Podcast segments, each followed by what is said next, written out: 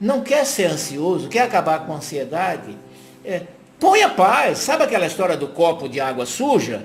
Que em vez de você se preocupar em, em, em tirar a água suja, coloca, comece a colocar água limpa, coloca água limpa, água limpa, que daqui a pouco toda a água está limpa, porque a água suja saiu.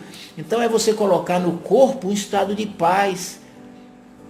Por isso é, é uma ação fundamental de tratamento, de, de vencer a ansiedade é você estimular o relaxamento, o exercício de relaxamento, respiração profunda, uma massagem relaxante, bons pensamentos, assumir, como disse, esses estados de paz.